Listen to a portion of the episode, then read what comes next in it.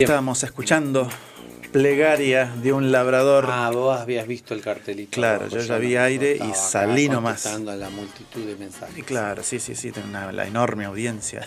Milei le mandó saludos mi, a, mi, mi mamá. Milei.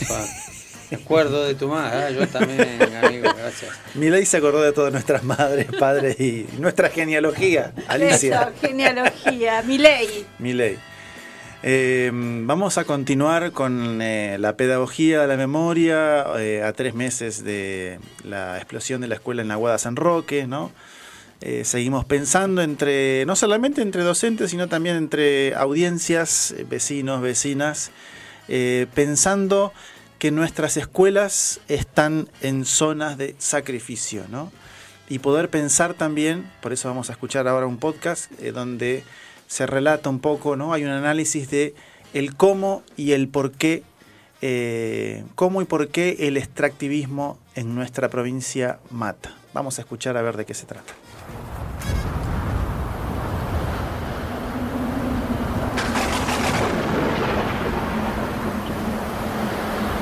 No vinimos a aprobar, vinimos a repetir Cuestión de vida. La explosión de la escuela en Aguada San Roque. Tres personas murieron por una explosión de gas en la escuela albergue 144. El hecho ocurrió el 29 de junio de 2021.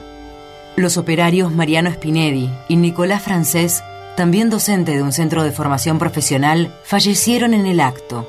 Mónica Jara, quien iniciaba su carrera como maestra, murió 13 días después producto de las quemaduras. La escuela 144 estaba en obra.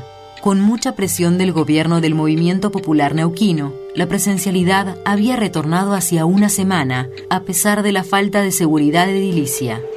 El día de la explosión, los estudiantes de primaria del turno mañana asistieron a clases. El turno tarde se suspendió por la rotura del transporte que llevaba a las chiques de sus casas a la escuela albergue. Por eso no estaban cuando estalló la conexión de gas. La detonación fue en la habitación de las niñas. La Asociación de Trabajadores y Trabajadoras de la Educación de Neuquén denuncia que puede volver a pasar. Hay cerca de 150 escuelas en la provincia cuyas infraestructuras presentan problemas graves para el dictado de clases. La localidad de Aguada San Roque está a 60 kilómetros de Anielo, la puerta de entrada del yacimiento no convencional de gas y petróleo Vaca Muerta, a 163 kilómetros de la capital de Neuquén, en la Patagonia. Los empresarios dicen que esta zona es la Dubái argentina. Zona de sacrificio. La frontera extractiva se amplía. Se arrasan cada vez más territorios. No es solo irresponsabilidad y negligencia se trata de un modelo de falso desarrollo. Los edificios escolares también están dentro de las zonas de sacrificio. ¿Cómo no entender la explosión en Aguada San Roque como parte del saqueo contaminante que provoca la explotación hidrocarburífera? ¿Por qué decimos zona de sacrificio? ¿Por qué decimos zona de sacrificio? Y nuestra naturaleza pensada como una riqueza infinita objeto sí de codicia, de codicia infinita. Horacio Machado Araos, docente, investigador, activista. Objeto también de saqueo. Alimentó una codicia tal que pensaba que acá se podía dar la explotación infinita. La explotación como fin y como sentido de todo proceso civilizatorio.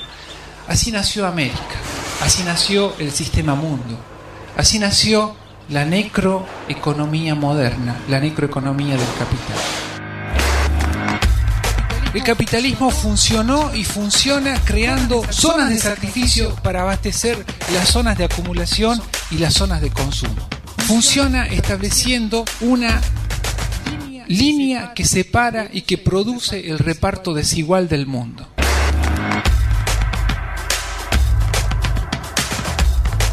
Todos los sistemas de relaciones, los flujos, las conectividades horizontalmente construidas entre cuencas hídricas, flora, fauna, agricultura, ganadería, todos esos sistemas de vida son drásticamente recortados, literalmente diseccionados por el poder colonial que ve ahí un único interés extractivo, un único objeto de deseo.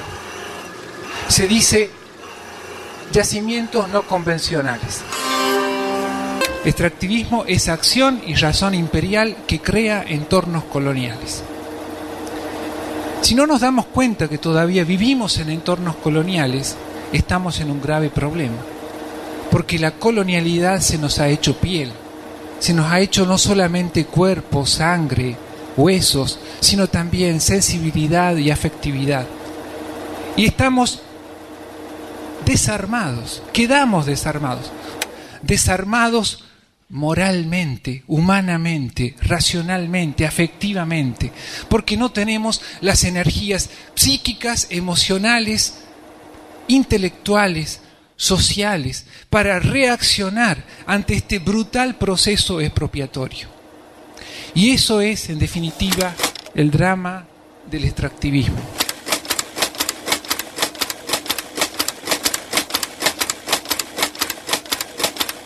hay una coincidencia entre el mapa del mal desarrollo, el mapa de la contaminación y el mapa de la pobreza. Maristela Vampa, licenciada en filosofía y doctora en sociología. Porque efectivamente son las poblaciones más pobres, así como el cambio climático también lo prueba o esta pandemia, las que están menos preparadas para recibir esos impactos o para afrontarlos o para responder a los embates del neoextractivismo. Así que no es casual que el ambientalismo popular haya nacido en el sur, a veces ni siquiera autodenominándose como ambientalismo, defendiendo condiciones de vida y dando cuenta de este proceso de injusticia ambiental que muestra a las claras que los pobres son los primeros afectados ambientales y los que son los que padecen más este, sufrimiento ambiental y los que viven en zonas de sacrificio. En medio de los pozos de gas y petróleo, a una hora de la entrada a Vaca Muerta, la escuela albergue 144 sin gas natural para calefaccionar y cocinar. En la zona hay despojos al por mayor, sismos por el fracking, muertes de trabajadores y trabajadoras, contaminación, comunidades desplazadas, economías regionales devastadas. En Estados Unidos el fracking eh, generó impactos muy grandes en, agua, tierra y suelo y en la, salud de las personas, ¿no? Hay algunos agentes cancerígenos asociados a lo que se inyecta, eh, la posibilidad de contaminación de acuíferos, el aumento de actividad sísmica. Felipe Gutiérrez integrante del Observatorio Petrolero Sur. En Argentina, em, la aplicación del fracking de manera masiva reciente, lo que más se puede identificar es un aumento de los accidentes, de los incendios, de derrames que han ocurrido en el territorio, eso por una parte. Bueno, se perdieron dos pastillas radioactivas, se utilizan las pastillas radioactivas para medir los pozos por debajo, para hacer un perfilado, y se, perdieron dentro de dos pozos y hubo que sellar esos pozos. Entonces ahí estamos hablando de consecuencias a plazos muy largos que por ahí no las tenemos hoy, pero que se están produciendo desde hoy. Pero las consecuencias más graves las podemos ver a nivel social. El desplazamiento de comunidades, una comunidad mapuche, por ejemplo, que está ahí justamente, su territorio histórico es donde se concesionó para IPF y están eh, perforando al interior de áreas naturales protegidas, como Aucamahuida en el norte de la provincia de Neuquén, se desplaza actividad productiva, como la frutícola en Río Negro, el aumento de desechos tóxicos que se tratan en la ciudad de Neuquén, entonces genera una contaminación en la zona más poblada de la Patagonia. Entonces, son ese tipo de, impactos que hemos podido ver, insisto, con una aplicación ya muy reciente del fracking, pero como es una técnica altamente nociva, ya tiene cierto nivel de impacto. Es un tipo de extracción que podríamos llamar extrema. Eh, eh, se habla, por ejemplo, de las energías extremas. El fracking es un, tipo eh, en pozos profundos dentro del mar, en offshore, y también tecnologías extremas como la megaminería, eh, qué sé yo, otro tipo de minería, ¿no? La minería del litio, que van a ampliando, finalmente lo que generan es que se amplía eh, el extractivismo, se amplía la frontera extractiva, nuevas comunidades quedan impactadas por este tipo de, extracción. Creo que la postal más clara de esto, de este nuevo proceso, es una ciudad que se llama Ñelo, que está a unos 100 kilómetros al norte de Neuquén, que en algún momento se la quería poner como la capital del shale, la capital del fracking. Era una ciudad, un pueblito muy pequeño, donde tenía solo calles de tierra. Em, la intendencia se caía a pedazos y se instaló un casino grande, ahora unos hoteles y, el, y un nivel de importante de trata Em, de explotación sexual, de un aumento muy, muy fuerte, digamos, de, eso, también del narcotráfico. Y son ciudades muy expulsivas también para quien no trabaja en el petróleo, porque resulta que en Neuquén, por ejemplo, todos los precios están puestos, indexados como si todos ganasen eh, trabajando en el petróleo, y la verdad que no, no es así, ni, ni mucho menos, tampoco, no, no, no es ni siquiera la mayoría de las personas.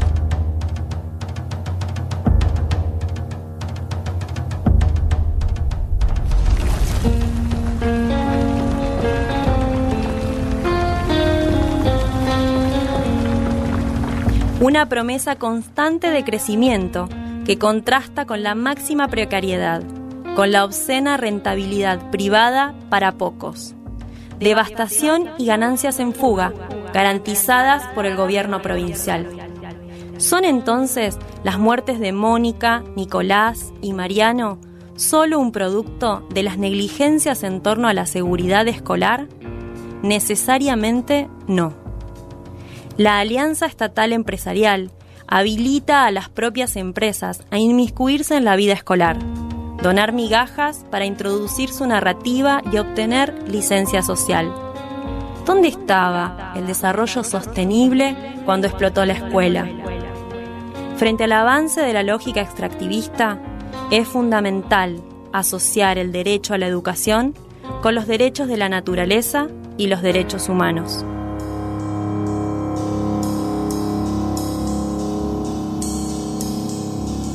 Zona de sacrificio.